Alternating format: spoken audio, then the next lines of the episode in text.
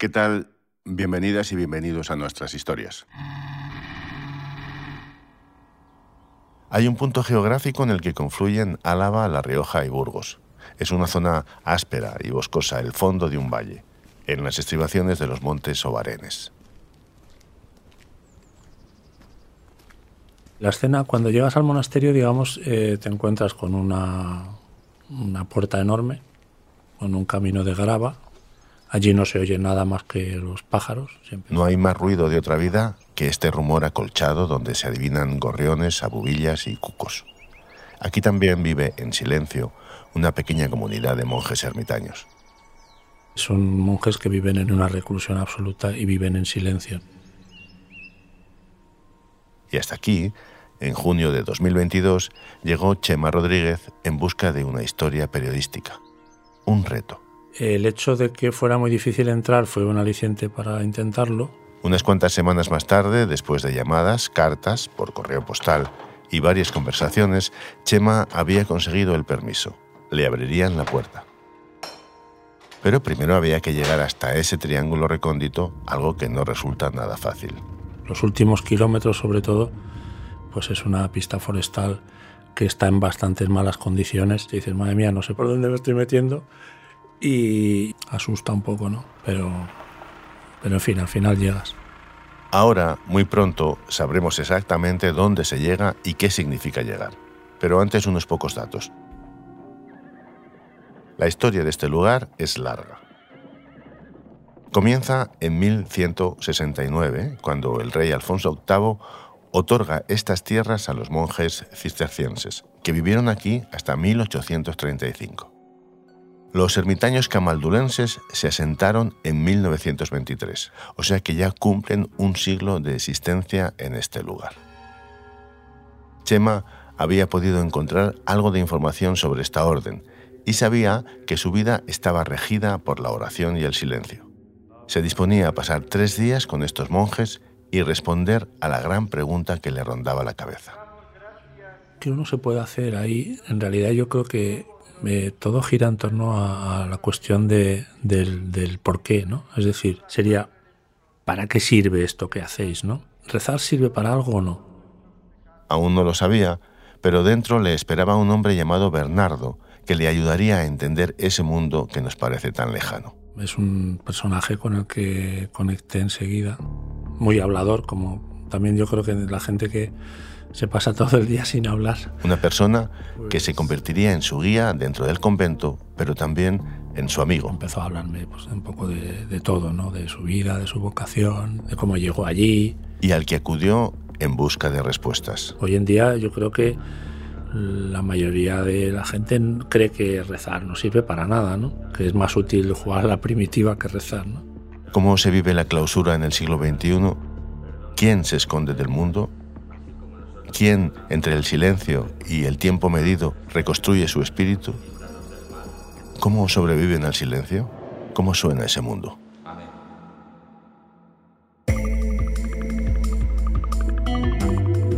Fuera del radar. Historias más allá de la noticia. En este episodio, los últimos amantes del silencio.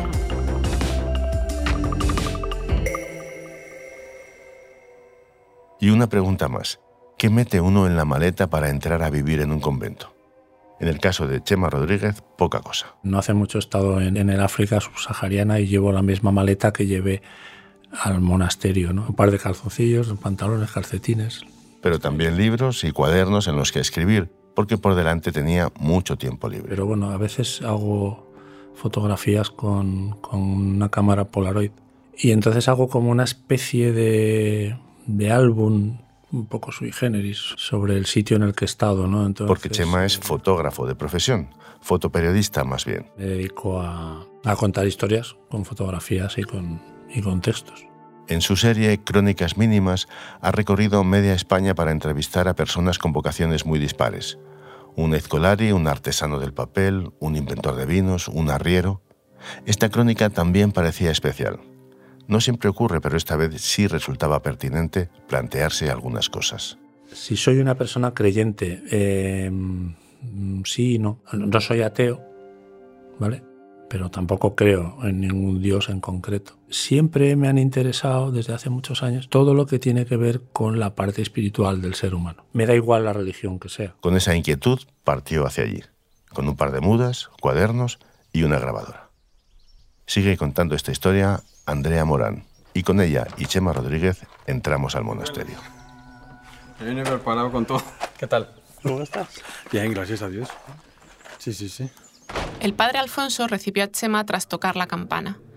Algo que tenía claro el periodista es que quería vivir de la misma forma que los monjes, ajustándose a sus horarios y a sus comodidades, o a la falta de ellas.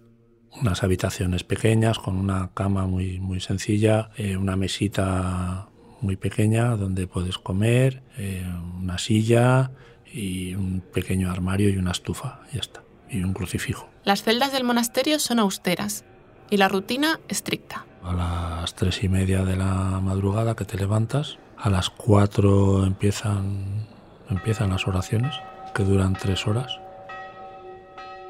El día comienza muy temprano y en el convento se desayuna, se come y se cena en soledad, en la celda.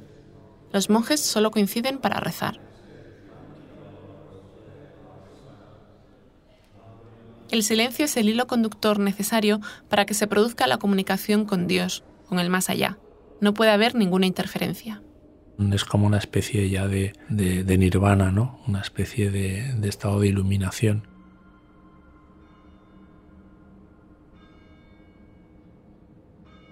En varias franjas del día, el rumor de la oración se abre paso. El padre Alfonso le explicó a Chema las instrucciones para el rezo. A él aquello le pareció una compleja maquinaria logística. Lo más difícil en realidad fue poder seguir las oraciones, porque utilizan un montón de libros distintos. No, no, no rezan en latín, rezan en castellano. Sí, esta es la lectura breve, correspondiente al día de hoy. Aquí, pero... Claro, es que eh, como son muchas horas, te da tiempo a, a sentir muchas cosas. Hay momentos también de silencio, hay momentos de concentración, hay momentos Cada uno de... reza de forma distinta. Entonces, hay bueno, monjes que son más expresivos, más entregados. Y hay monjes que son como mucho más introspectivos, ¿no? Que están así como en un estado de abandono, ¿no? Entre Que esos monjes, uno de ellos rezaba con una sonrisa. más o menos Era el padre la tarde, Bernardo. ya a las 5 de la tarde o así. Pues vino a donde estaba yo y nada, nos sentamos ahí estuvimos hablando. Pues no sé, de alguna forma conectamos muy bien. Dinos cómo te llamas, quién eres. Yo para los, los amigos y familiares soy Nacho, Nacho Martínez, pero me cambié el nombre al ingresar en la vida monástica y me puse eh, Bernardo, Bernardo María. Nos podemos imaginar al padre Bernardo como el arquetipo de monje, con un hábito blanco y la cabeza rapada. Con una larga barba blanca, digamos, tiene ese aspecto un poco como Gandalf, ¿no? Y calvo, ¿no? Pero ellos son calvos porque, digamos, en esta orden tienes que llevar la cabeza afeitada. A Chema le llamó la atención su mirada tan dulce. La falta de contacto con el mundo exterior hace que todo allí sea como un poco más naif, ¿no? Es decir, más infantil, más, más inocente, digamos. También la forma tan clara que tenía de explicarle el significado de la oración. La oración no produce nada, la- no produce nada, pero es el mayor negocio que el hombre puede hacer. Lo compara con una pareja de enamorados, cuando se buscan el uno al otro para hablarse. Le puso como ejemplo un matrimonio que con el paso de los años ya no necesita de las palabras para comunicarse. Están juntos, no se dicen nada, pero están tan a gusto.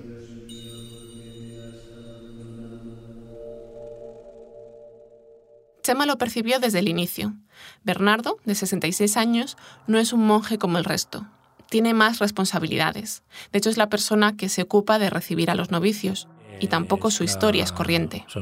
Es una historia de una vocación religiosa desde, desde niño. Él- Pedí la cuenta entrada a los 15 años, eh, tuve que esperar porque era muy joven, eh, entré con 19. Quería ir al convento mucho antes de lo que legalmente se podía. O sea, Lo consiguió al fin el 21 de noviembre de 1975, justo al día siguiente de la muerte de Franco. de morir Franco. Estaba viviendo España un, un acontecimiento histórico, ¿no? Pues yo también estaba viviendo, un- para mí, un, un día histórico que era mi ingreso después de cuatro años largos de espera. Fue entonces cuando decidió cambiar de nombre. Para mí, pues era muy significativo cambiar de, de nombre era expresión de, de empezar, pues eso, una vida nueva. El padre Bernardo estuvo durante años en varios conventos y desde el inicio siempre mostró una tendencia hacia la vida de clausura, unas incomodidades. Tanto es así que ni siquiera este régimen tan severo es suficiente para él. El sueño de, de Bernardo es lo que ellos llaman la reclusión absoluta. Que es estar en la celda sin salir nada, hacer toda la vida en la celda. ¿eh? Le llevan la comida y él en la celda pues sigue el mismo horario eh, fundamental de la comunidad, vive en obediencia pero en reclusión. No sale, apenas sale de la celda quitando. Los estatutos de la orden lo permiten, que es decir que tú ya quieres, eh, digamos, quedarte en tu celda y no salir de allí nunca más hasta el día que te mueras. Pasar el resto de tu vida solo, en una celda, sin tener contacto con nadie y apenas sin salir de una habitación. Yo con él he hablado mucho de eso, porque claro, a mí me parece una cosa muy loca, ¿no? Y él me decía que eso le daba igual, ¿no? Es feliz estando en soledad y en silencio, ¿no? Lo que no entendía Chema es que Bernardo entiende el silencio de manera Por eso distinta. el silencio y la soledad monásticas eh, no es como lo que puede a lo mejor sospechar el mundo. Es una soledad, pero que es compañía. El silencio monástico es un silencio, pero es un silencio que es un diálogo, no es un vacío, no es un mutismo. Su aislamiento, por tanto, es necesario para lograr una mayor cercanía con Dios, con el más allá. Pero en el convento anterior, en el que estuvo Bernardo, la disciplina no era tan respetada y a eso a él le resultaba problemático.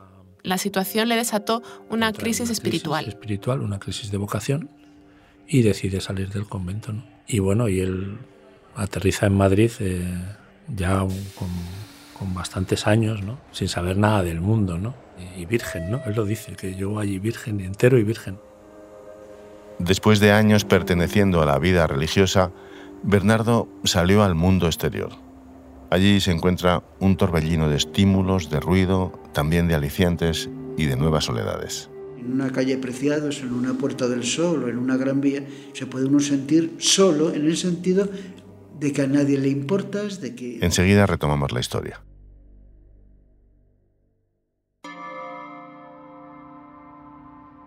Tras 26 años formando parte de la comunidad religiosa, el padre Bernardo, Nacho, Nacho Martínez, decide dejarlo todo atrás y reintegrarse en la vida civil. como el- estas personas que pueden estar inmersos en la masa del mundo, ¿no?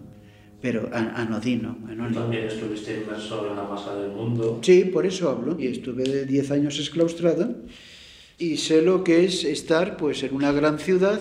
Quien charla con él es el periodista Chema Rodríguez y quien sigue contando esta historia de silencios, renuncias y descubrimientos es Andrea Morán. Fue en 2001. Bernardo colgó el hábito y se plantó en la capital. Esta sociedad de ruido, de contaminación acústica, de tan de esto bombardeo de, de imágenes, ¿no? tanta propaganda, tantas sugerencias, tantas... Se lo cuenta propuestas Chema, que está haciendo un reportaje sobre él, aunque frente a la grabadora, Bernardo está más cómodo hablando con distancia de ese otro mundo que conoció de primera mano. Supuso un reto eh, personal muy fuerte el adaptarse a esa vida, buscarse un trabajo, aprender un trabajo, porque en realidad él no sabía hacer nada. Cuando Bernardo decide cambiar de vida, prácticamente solo conocía las cuatro paredes del convento, así que al llegar a Madrid se encontró con una ciudad dura e inhóspita.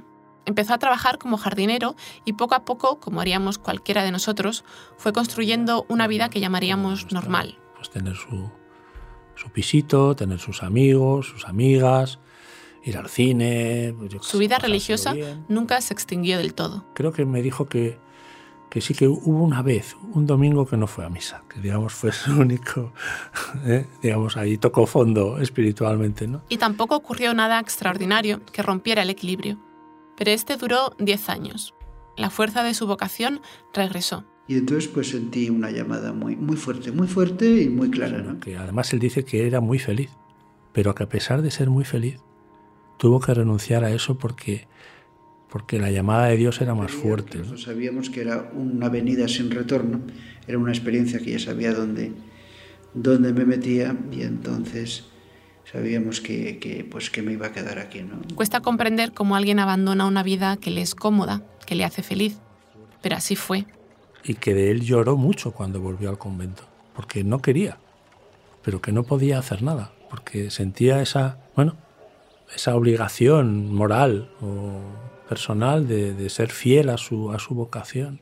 Al haber conocido este, nuestro mundo, y vivir ahora en aquel, el de la clausura, Bernardo tiene una percepción única sobre la sociedad y los estímulos que nos rodean, su impacto. Decía que el hombre de, de nuestro tiempo pues es un hombre que ha perdido la llave de su interioridad. Desconfía de los teléfonos móviles y de la aparente conexión que nos ofrecen. El, el hombre de nuestro tiempo pues está muy, con, muy impactado por los medios de comunicación, ¿no? el Internet, eh, el móvil, hay, hay un gran cuelgue de... No sé si es consciente de la amenaza que supone para la vida contemplativa. ¿no? Si yo estoy en la celda y, y recibo un WhatsApp, un vídeo, primero te distrae de tu objetivo y luego te hace, eh, hace que tu mente se vaya a, otras, a otro tipo de cosas. En este convento, de hecho, los móviles están prohibidos. Yo eso lo he dicho a los novicios, digo, está prohibido los móviles, ¿eh? Y el día que descubra un móvil, echo yo al novicio a la calle. Puedo resultar muy duro, ¿no? Pero es que es así, un monje es una ruina. La desconexión es absoluta. El periodo de prueba son seis años bajo estas normas para ser oficialmente aceptado. Pero siendo sinceros, no hay cola de espera para entrar al convento. Digamos, eh, todo este tipo de mm, vocaciones mm, están atravesando un momento bastante delicado. ¿no? Bueno, en Pero siempre hay general, personas que se acercan al yermo a solicitar el acceso. Bernardo es la persona encargada de evaluar a los Mucho candidatos. cuidado. Nosotros mm, exigimos, antes de tomar el hábito aquí, cuando admitimos un informe psicológico. No es que la psicología tenga todas las respuestas, pero sí que es algo necesario. Sabe que hay personas que llegan aquí atraídas por lo que consideran una solución a sus problemas vitales. Una cosa es buscar y otra cosa es, es huir. En la huida no hay llamada divina, no hay, no hay vocación. Es en la búsqueda donde hay vocación. Creen que en esa huida hallarán la respuesta a sus insatisfacciones, pero los monjes no se fían. Que la búsqueda es, otro, es otra cosa. Puedes tener mucho éxito en el mundo porque eres rico, porque eres guapo, porque eres simpático, puedes poner todos ahí todo lo que quieras, ¿no? Sin embargo, Dios se te manifiesta y te llama y a pesar de todo eso, pues lo dejas todo. Eso mismo le ocurrió a él.